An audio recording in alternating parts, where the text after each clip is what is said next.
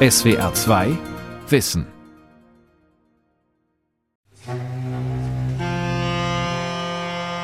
Können wir fast alles erreichen, wenn wir nur genügend üben? Berühmte Saxophonistin werden, Solotrompeter, ein Leichtathletik-Ass, Schachgroßmeisterin? Ein berühmter Forscher behauptet das. Für uns Amateure und Normalsterbliche klingt das vielversprechend. Durch Üben können alle richtig gut werden. Oder ist es doch anders? Kommt es vor allem auf das Talent an, das der eine hat und die andere nicht? Und eine gewisse körperliche Veranlagung? Talent und Training. Was zu Spitzenleistung führt. Von Jochen Paulus bestimmen tatsächlich vor allem die Talente, die wir in die Wiege gelegt bekommen, wie weit wir es im Leben bringen? Oder müssen wir üben, üben, üben, wenn wir etwas erreichen wollen? Und wenn ja, wie? Über diese Frage debattieren Forscherinnen und Forscher heftig. Sie machen viele Untersuchungen dazu. Die meisten Studien konzentrieren sich auf drei Bereiche, sozusagen als Musterbeispiele. Was macht uns sportlich? Vom kleinen Jungen oder Mädchen, die besser kicken als andere, bis zu den Weltklasseathleten. Wieso schaffen es manche zur Großmeisterin im Schach, während andere fast jede Partie verlieren? Und warum werden einige gefeierte Pianistinnen oder coole Saxophonisten, während die meisten bestenfalls in der Familie ihr Publikum finden? Früher hatten die Gelehrten eine einfache Erklärung für überragende Leistungen die sich gerade in der Musik oft bereits in jungen Jahren zeigten. Der Würzburger Musikwissenschaftler Professor Andreas Lehmann. Die Idee des Wunderkindes, die ist ja schon alt und Natürlich hat man dann in der christlichen Vorstellung auch die, die Idee des göttlichen Kindes herangezogen. Kinder wie Wolfgang Amadeus Mozart, Franz Liszt, Clara Schumann und Frédéric Chopin galten als Auserwählte und wurden bei Konzerten in ganz Europa dem staunenden Publikum präsentiert. Heute sind angebliche Wunderkinder massenweise bei YouTube zu bestaunen.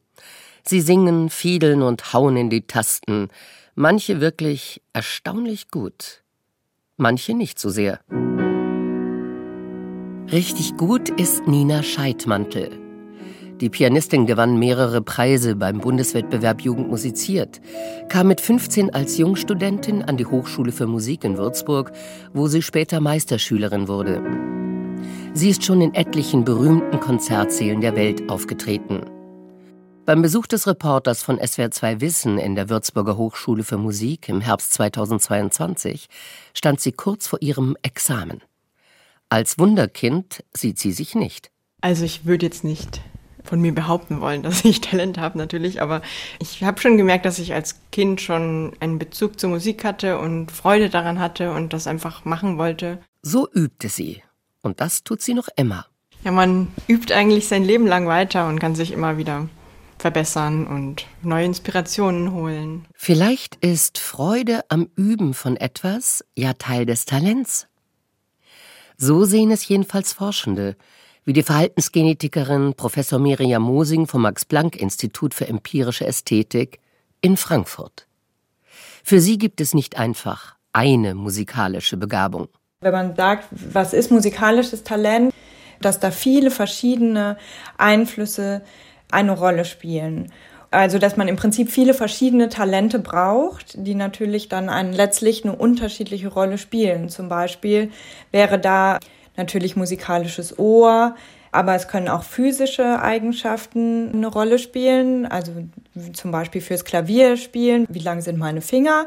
Es spielt natürlich auch eine Rolle, was ist meine Motivation, habe ich Lust daran, habe ich Freude daran, übe ich gerne. Musikalisches Talent ist ebenso wie andere Talente eine vielschichtige und multifaktorielle Angelegenheit. Selbst im Sport ist Talent keineswegs nur eine Frage des Körperbaus. Klar, der spielt eine wichtige Rolle, sagt der Sportwissenschaftler Professor Arne Güllich von der Universität Kaiserslautern. Was ich für Muskelfasern habe, ob das eher Ausdauer oder eher Kraftschnelligkeit, prädestinierte Muskelfasern oder motorische Einheiten sind, was ich für eine, für eine Körperzusammensetzung, also wie viel Fettanteil zum Beispiel ich im Körper habe. Das wären alles biologische Faktoren, die weitgehend genetisch determiniert sind, aber durchaus trotzdem natürlich auch durch Umwelteinflüsse beeinflussbar sind. Aber es reicht nicht, nur auf die Anatomie zu achten. Auch wie der Körper reagiert, gehört zur sportlichen Begabung bestimmte Personen, die reagieren ruckzuck und haben ruckzuck starke Anpassungen auf Krafttrainingsreize, andere eher auf Ausdauertrainingsreize und selbst innerhalb derer hat wieder der eine mehr Anpassung, der andere weniger Anpassung. Und das dritte wäre, wie belastungsverträglich jemand ist. Ja, bestimmte Athleten, die vertragen einfach mehr Belastung als andere. Aus vielen verschiedenen Gründen. Die Architektur unserer Gelenke zum Beispiel kann da eine Rolle spielen, wie stark wir im Rumpf sind, wie viel, wie viel unsere Wirbelsäule also aushält und so weiter. Ne? Und dann gibt es noch die Teile des sportlichen Talents, die mit dem Körper nichts zu tun haben. Wer eine besondere Begabung hat, muss auch dranbleiben und sie entwickeln. Psychologische Merkmale, ja, Motivation, Resilienz, Coping, also wie ich mit, mit Rückschlägen zum Beispiel zurechtkomme, die verarbeite. Solche Eigenschaften sind natürlich nicht nur für den Sport wichtig, sondern für viele Bereiche. Talent ist eine komplexe Sache. Ein schöner Frühlingsnachmittag. Auf mehreren Spielfeldern nebeneinander übt sich der Nachwuchs eines Bundesligavereins im Fußballspielen. Die meisten Jungs sind noch keine elf. Einer pro Dutzend sollte es zum Bundesligaspieler bringen. Aber welcher? Der Trainer hat schon ein Auge auf einen Nachwuchskicker geworfen, der seine Bälle gekonnt dahin spielt, wo die anderen erst noch hinrennen. Talente zu erkennen, ist eine schwierige Sache. Wer es versucht, denkt oft, dieses Kind schießt für sein Alter erstaunlich viele Tore oder spielt sehr schön Geige. Warum? Es hat Talent. Woher wissen wir das? Es zeigt so gute Leistungen. Ein klassischer Zirkelschluss. Vielleicht hat das Kind einfach schon mehr Zeit mit dem Saxophon oder auf dem Sportplatz verbracht als andere, vermeintlich weniger talentierte. So erklärt sich die mitunter verblüffende Altersverteilung bei angeblich besonders talentiertem Nachwuchs. Im Jahr 2005 zeigte beispielsweise eine Analyse der deutschen Jugendnationalmannschaften im Fußball, nur 4% der Spieler waren im letzten Quartal des Jahres geboren, aber 50% im ersten. Das passiert, wenn einfach die Besten eines Jahrgangs ausgewählt werden. Da haben die gegen Ende des Jahres Geborenen natürlich keine großen Chancen. Sie sind ja fast ein Jahr jünger als die zu Beginn des Jahres Geborenen. Auch in der Musik ist Talenterkennung nicht so einfach. Das typische Instrumentenkarussell des Musikvereins, wo ein Kind einfach einen Nachmittag mal hinkommt und in die Tuba bläst und ein Kind kriegt einen Ton raus, das andere kriegt keinen Ton raus. Das kann man nicht erklären, warum das eine einen Ton rauskriegt und das andere keinen. Das können zig Gründe sein, Angst vorm Instrument oder falsch gehalten. Daraus abzuleiten, ein Kind wäre für die Tuba geeignet, ein anderes nicht, ist natürlich absurd. Eltern können ihr Urteil zwar auf die tägliche Beobachtung ihrer Kleinen stützen, aber auch sie sind nicht immer die idealen Talentscouts, beobachtet Sportwissenschaftler Güllich. Die merken, oh, der läuft schneller als seine Klassenkameraden oder der geht gerne ins Training oder was auch immer. Ne? Bei der Talenterkennung durch die Eltern ist das Problem, dass wir jedes Jahr Tausende und Abertausende von Jahrhunderttalenten, die von ihren Eltern erkannt worden sind, haben, aber nur einer von denen tatsächlich dann auf lange Sicht sich, sich durchsetzt. Vielleicht ist Talent gar nicht so wichtig. Vielleicht kommt es ganz oder fast ausschließlich aufs Üben an. Das ist jedenfalls die These, mit der der aus Schweden stammende Psychologe Karl Anders Eriksen berühmt wurde. Andreas Lehmann hat den 2020 verstorbenen Forscher gut gekannt. Er hat mit ihm in den USA zusammengearbeitet. Als ich an die Florida State University kam, 1993, da war er auch gerade angekommen wir haben zusammen Tische gerückt und das Büro eingerichtet. 1993 erschien auch die berühmteste Studie, die Eriksen noch in seiner Zeit am Max-Planck-Institut für Bildungsforschung in Berlin an der dortigen Hochschule der Künste gemacht hatte. Sie wurde in der wissenschaftlichen Literatur seither etwa 14.000 Mal zitiert, was extrem viel ist. Das war so, dass drei Gruppen von Geigern befragt wurden dazu, was für ein Übepensum sie über die Jahre absolviert hatten. Und diese drei Gruppen wurden von den Dozenten, Professoren der Hochschule eingeschätzt. Also Gruppe 1, die Leute mit einer solistischen oder einer professionellen Karriere, die durchaus möglich ist. Die zweite Gruppe eher Leute, die so im pädagogischen Bereich dann mal arbeiten und die dritte eben auch in dieser Art. Auf das Ergebnis stützte sich Eriksen später oft. Und dabei kam heraus, dass wenn man diese Übestunden akkumuliert, also zusammenrechnet über die Jahre, diejenigen, die an der Hochschule am besten eingeschätzt wurden, auch diejenigen waren, die am meisten geübt haben. Die Studierenden der Spitzengruppe hatten schon mit 18 im Schnitt 7400 Übungsstunden hinter sich. Die nach dem Urteil der Lehrkräfte nächstbesten 5300 Stunden und die angehenden Musiklehrerinnen und Lehrer 3400 Stunden. Allerdings waren in jeder Gruppe nur zehn Studierende. Der Bestsellerautor Malcolm Gladwell zog 15 Jahre später in seinem Buch Überflieger einen erstaunlichen Schluss aus der Studie. Sie belege die magische Zahl für echte Könnerschaft. 10.000 Stunden Übung. Sollte die magische Zahl stimmen, wäre sie nicht nur für alle interessant, die an die Weltspitze wollen. Wenn ausreichend oft zu üben dafür genügt, kann es so natürlich auch jedes Kind ins Orchester der Schule oder die Volleyballauswahl schaffen. Die Zahl steht allerdings nicht bei Ericsson und er versuchte, wenig erfolgreich, sich von ihr zu distanzieren.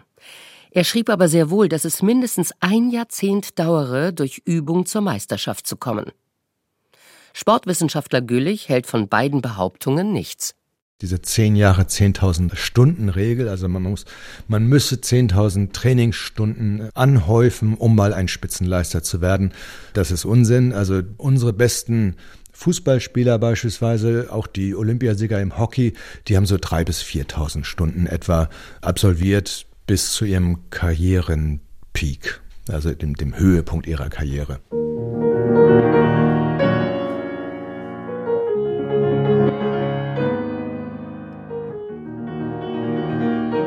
Trotzdem ist Trainieren natürlich wichtig, auch für weit Fortgeschrittene.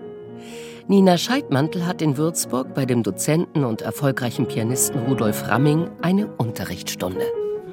Eine technische Variante, statt erst den ersten Akkord zu spielen und die an ihn jetzt anzuhängen, vor dem ersten Akkord den Impuls schon vier Viertöne. Ja. Aber reicht viel Üben? Braucht es wirklich keinerlei Talent? Einige Sätze von Eriksen gehen sehr in diese Richtung. Jede wichtige Rolle für angeborene Fähigkeiten bestreiten wir, schrieben er und zwei Co-Autoren in seiner berühmten Studie. Die preisgekrönte US-Wissenschaftsjournalistin und promovierte Psychologin Maria Konnikova wollte daher einmal von ihm wissen, warum es bei ihr trotz locker 10.000 Stunden Klavier in der Jugend nicht zur Konzertpianistin gereicht hatte. Ich würde an deiner Stelle noch einmal den ganzen Anfang spielen. Okay. Vielleicht doch wegen mangelnden Talents? Eriksen schloss das aus und suchte die Schuld bei ihrer Lehrerin. Die war allerdings eine frühere Professorin eines russischen Konservatoriums. Nina Scheidmantel kam auf rund 5000 Stunden Üben, bevor sie 18 war. Ja, so als Sechsjährige noch nicht so lange, wahrscheinlich eher so eine halbe Stunde. Aber da mussten dann die Eltern auch drauf schauen, dass man halt seine Übezeit erledigt hat, bevor man dann spielen geht. Aber je älter man wurde, desto lieber hat man sich auch ans Klavier gesetzt, von selbst. Als Jugendliche waren schon mehr Stunden, ging dann schon bis zu vier Stunden am Tag. Eltern spielen überhaupt eine wichtige Rolle bei der Ausbildung von Talent. Aber nicht nur sie, auch andere Mentoren, wie Lehrerinnen, Trainer oder kundige Freunde der Familie leisten oft einen wesentlichen Beitrag. Sie kreieren eine förderliche Umgebung für die Kinder, versorgen sie mit Anregungen zum Lernen und leiten sie an, ihre Zeit produktiv zu nutzen. Das glaubt jedenfalls die Pädagogikprofessorin Susan Pike von der Universität Chicago. Gestützt auf die Biografien von zehn erfolgreichen Künstlern, Athleten, Computerpionieren und Wissenschaftlern. Lange, oft und intensiv zu üben, reicht wiederum auch nicht. Talent ist doch wichtig. Die Frankfurter Verhaltensgenetikerin Miriam Mosing hat in etlichen Studien demonstriert, wie sehr und teilweise unerwartet unsere Anlagen unsere musikalische Laufbahn prägen. Sie forscht dafür mit Zwillingspaaren, manchmal mit Tausenden. Alle Paare wachsen jeweils im gleichen Elternhaus auf, aber die eineigen oder identischen Zwillinge, wie Mosing sie nennt, haben auch noch die gleichen Gene. Und wenn wir dann identische Zwillinge vergleichen mit nicht identischen Zwillingen, die eben nur die Hälfte ihrer Gene teilen, aber auch im gleichen Haushalt aufwachsen, dann können wir genau schätzen, wie genetisch eine bestimmte Eigenschaft ist. Zum Beispiel würden wir davon ausgehen, wenn jetzt Musikalität, also sagen wir Tonerkennung, wenn das genetisch ist, dann würden wir erwarten, dass identische Zwillinge sich sehr viel ähnlicher sind als nicht identische Zwillinge. Und das sind sie. Sie spielen auch eher Stücke aus dem gleichen musikalischen Genre, etwa klassische Musik, Jazz oder Pop. Die Gene beeinflussen sogar die Wahl des Instruments. Was natürlich erstaunlich ist, wenn wir jetzt denken würden, dass nur der Haushalt eine Rolle spielt. Also wenn wir jetzt ein Klavier im Haus haben, würde man vielleicht denken, okay, die, die Kinder spielen eher Klavier. Aber wir sehen tatsächlich, dass wenn es eineige Zwillinge sind, die wahrscheinlicher dann beide Klavier spielen als zweieige Zwillinge. Unter den Zweieigen, die Klavier spielen, haben 24 Prozent einen Zwilling, der es ebenfalls tut. Bei den Eineigen aber sind es 41 Prozent. Möglicherweise kommen die gemeinsamen Vorlieben daher, dass genetisch identische Zwillinge relativ ähnliche Persönlichkeiten haben. Eine Rolle dürfte aber auch spielen, dass sie ähnliche musikalische Grundfähigkeiten geerbt haben. Für Schlagzeuger könnte das beispielsweise Rhythmusgefühl sein. Wie für andere Fähigkeiten ist dafür allerdings keinesfalls ein einziges Gen verantwortlich. Es gibt kein Drummer-Gen. Vielmehr fand eine im Sommer 2022 in Nature Human Behavior veröffentlichte Analyse des gesamten Genoms von gut 600.000 Menschen nicht weniger als 69 Genvarianten, die wichtig für die Fähigkeit sind, im Takt eines Musikstücks zu klatschen.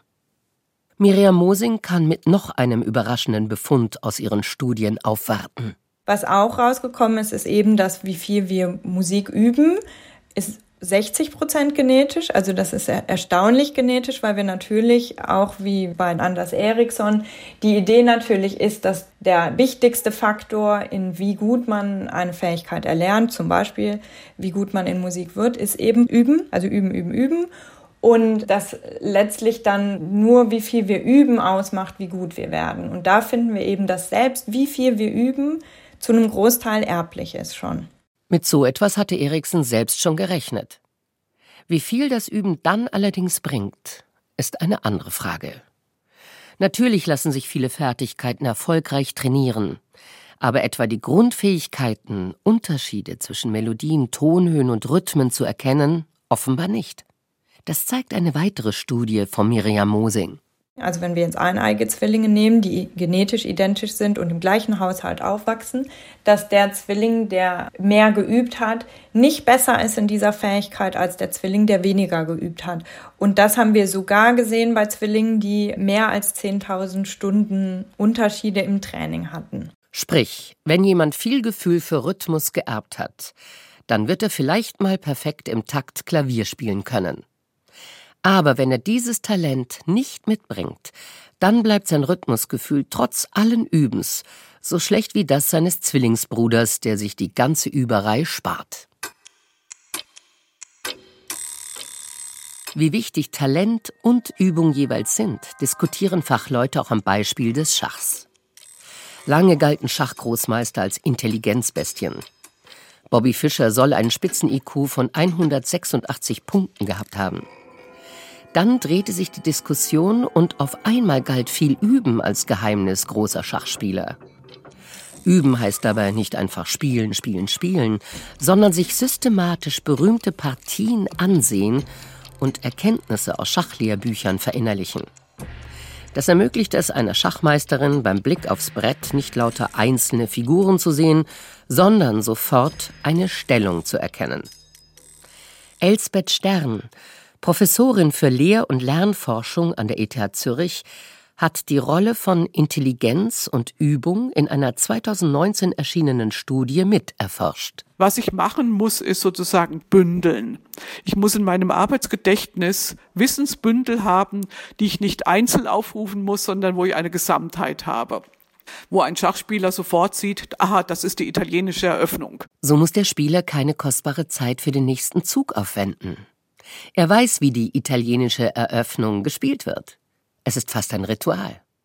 Aber natürlich verhält sich der Gegner nicht immer wie im Lehrbuch. Wenn er was anderes macht, dann muss ich anders reagieren. Das heißt, man muss einfach immer viele Züge vorausdenken. Und da kommt dann doch die Intelligenz ins Spiel. Wie Studien zeigen, sind sehr gute Schachspieler keineswegs alle hochintelligent, aber überdurchschnittlich intelligent sind sie im Schnitt schon. Das fanden auch Elsbeth Stern und ihre Mitforschenden in ihrer Studie mit 90 Schachspielern. Unsere Leute waren ganz normale berufstätige Leute, die in ihrer Freizeit viel Schach gespielt haben. Die Forscher gaben ihnen einen Intelligenztest, verfolgten über zwei Jahrzehnte, wie viel sie Schach spielten und natürlich, wie gut sie bei Turnieren abschnitten. In der Anfangszeit machten die Spieler umso größere Fortschritte, je öfter sie am Brett saßen. Kein Wunder, sie lernten ja ständig etwas Neues. Doch später änderte sich das Bild.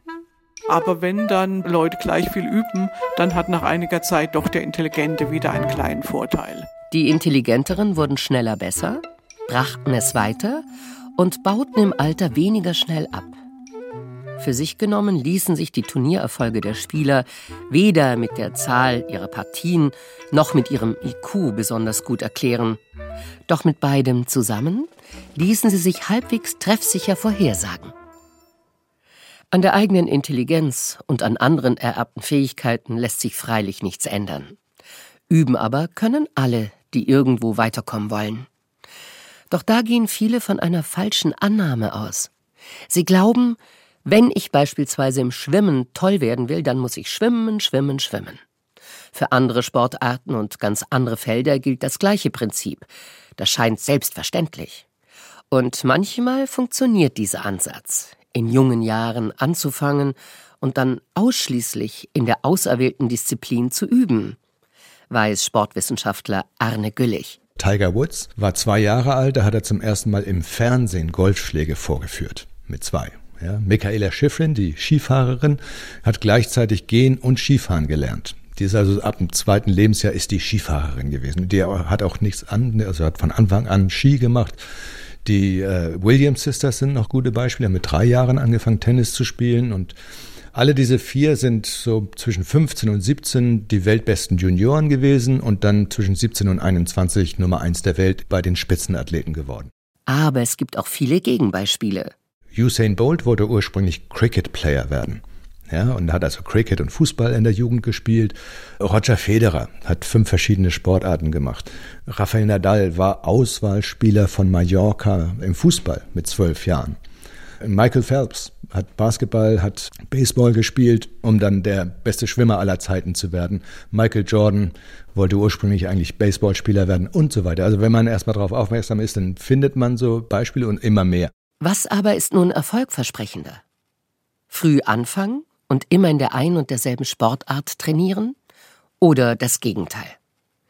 Arne Güllich hat alle passenden Studien zu dieser Frage ausgewertet. Wenn ich jetzt erfolgreichere und weniger erfolgreiche erwachsene Athleten vergleiche, also unsere Studie als Beispiel Weltklasse-Athleten, Top 10 in the World, mit Gleichaltrigen, die in Anführungsstrichen nur bis zur nationalen Spitze gekommen sind, dann unterscheiden sich die Weltklasse-Athleten darin, dass sie erst später mit ihrer Hauptsportart begonnen haben, weniger Training in ihrer Hauptsportart angehäuft haben, über die gesamte Karriere übrigens, mehr in anderen Sportarten trainiert haben und an Wettkämpfen teilgenommen haben und erst später erstmalig in Talentförderprogramme aufgenommen worden sind. Nur für Siege bei Juniorenmeisterschaften ist frühes, spezialisiertes Training die beste Methode.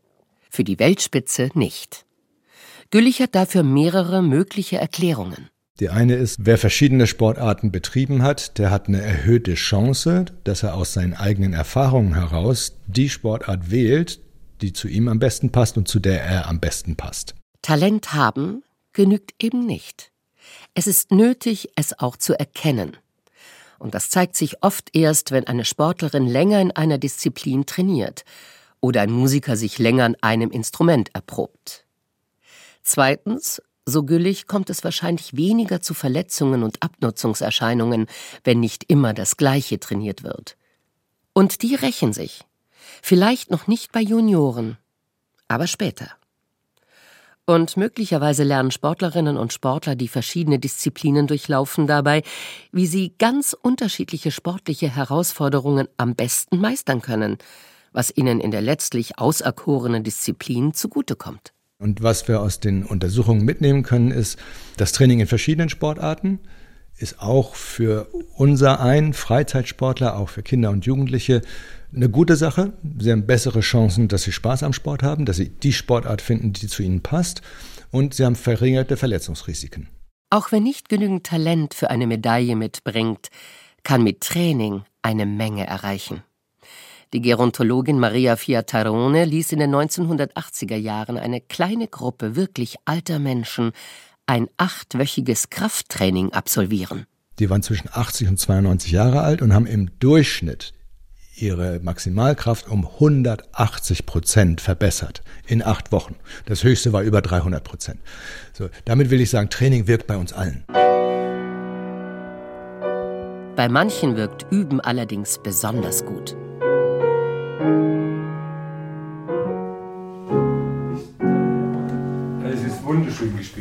Es ist wunderschön gespielt. Es klingt sehr, sehr schön. So weit würden es die meisten nie bringen. Auch großes mathematisches Talent ist nicht jedem gegeben. Aber Bruch- und Prozentrechnung könnten praktisch alle begreifen, sagt die Zürcher Lehr- und Lernforscherin Elsbeth Stern. Wenn sie es nicht tun, ist das die Schuld der Schule. Wenn es dann um Algebra oder Trigonometrie und so weiter geht, dann muss man sagen, da gibt es dann einfach Grenzen schon. Und die gibt es natürlich für uns alle. Auf den allermeisten Gebieten. Da könnten wir noch so lange üben, ohne je herausragend zu werden oder gar an die Weltspitze zu kommen. Vielleicht hat nicht einmal Karl Anders Eriksen das wirklich geglaubt. Ich kenne Eriksen auch noch so ganz gut, schon vor über 40 Jahren fast habe ich ihn mal in München am Max-Planck-Institut kennengelernt. Er sagte, wenn man berühmt werden will, muss man Sachen überspitzt darstellen. Von daher hat er eigentlich, also er wusste, dass das so nicht stimmt, äh, das wusste er immer. Trotzdem lässt sich mit Üben eine Menge erreichen. Für manches aber muss man geboren sein. SWR 2 Wissen. Talent und Training von Jochen Paulus. Sprecherin Barbara Stoll. Redaktion Sonja Striegel. Regie Günther Maurer. SWR 2 Wissen. Manuskripte und weiterführende Informationen zu unserem Podcast und den einzelnen Folgen gibt es unter swr2wissen.de.